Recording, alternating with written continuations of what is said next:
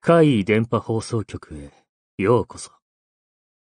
今回のお話は、こちらです。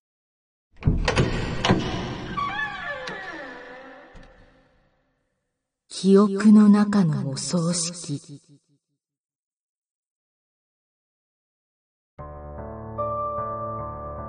私が幼稚園の時だから、記憶が曖昧なところもあるんだけどね。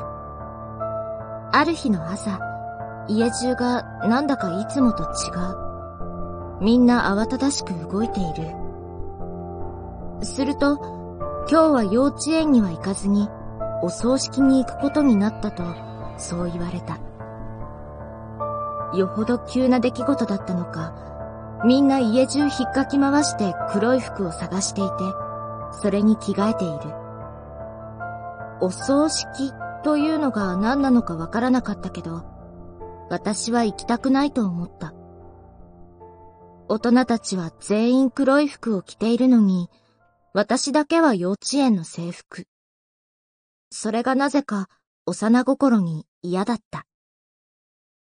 私の通っていた幼稚園の制服は、白と黒のチェックのようなデザインで、遠くから見るとグレーっぽく見えた。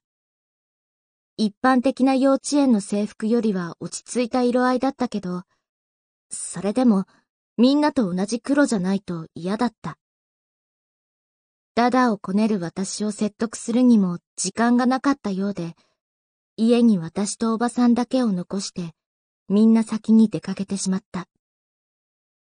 そのあたりのことはよく覚えてないけど、おばさんに説得されたのか、私とおばさんはみんなより遅れて葬儀場に向かったはず。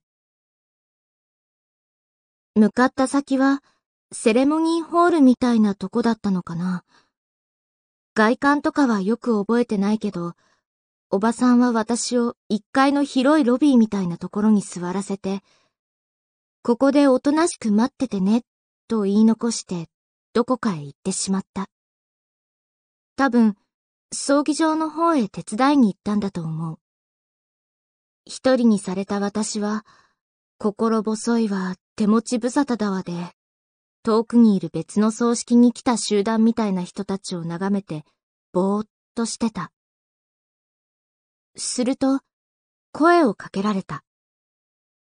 見るとそこには、おいちゃんがいた。おいちゃんっていうのは、厳密には私のおじいさんの兄弟なんだけど、私はおいちゃんと呼んでいた。私をとても可愛がってくれて、家に来るときはいつも私の気に入るおもちゃを買ってきてくれる。そんな人だった。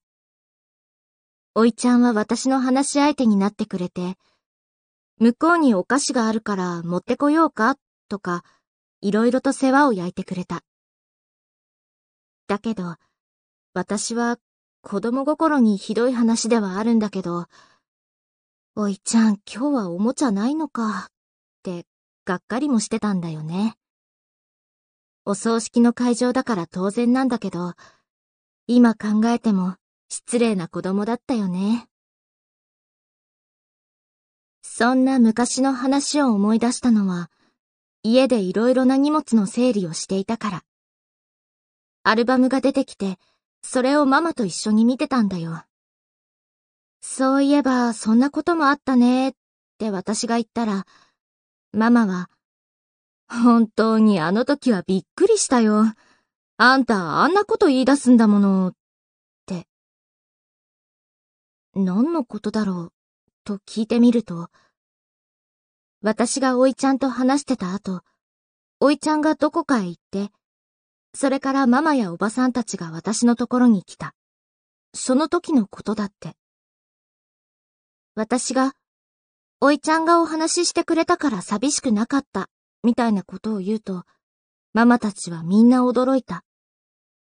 どうして驚いたの？って聞くと、だってあんた、あれ、おいちゃんのお葬式だよ？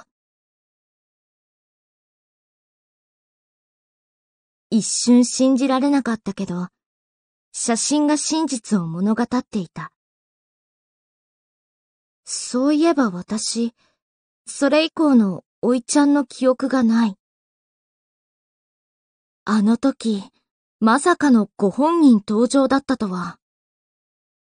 わざわざ来てくれた、そんなお葬式の主役であるおいちゃんに対して、今日はおもちゃねえのかよ、みたいな態度だった私。本当に最悪ですよね。おいちゃん、ごめんね。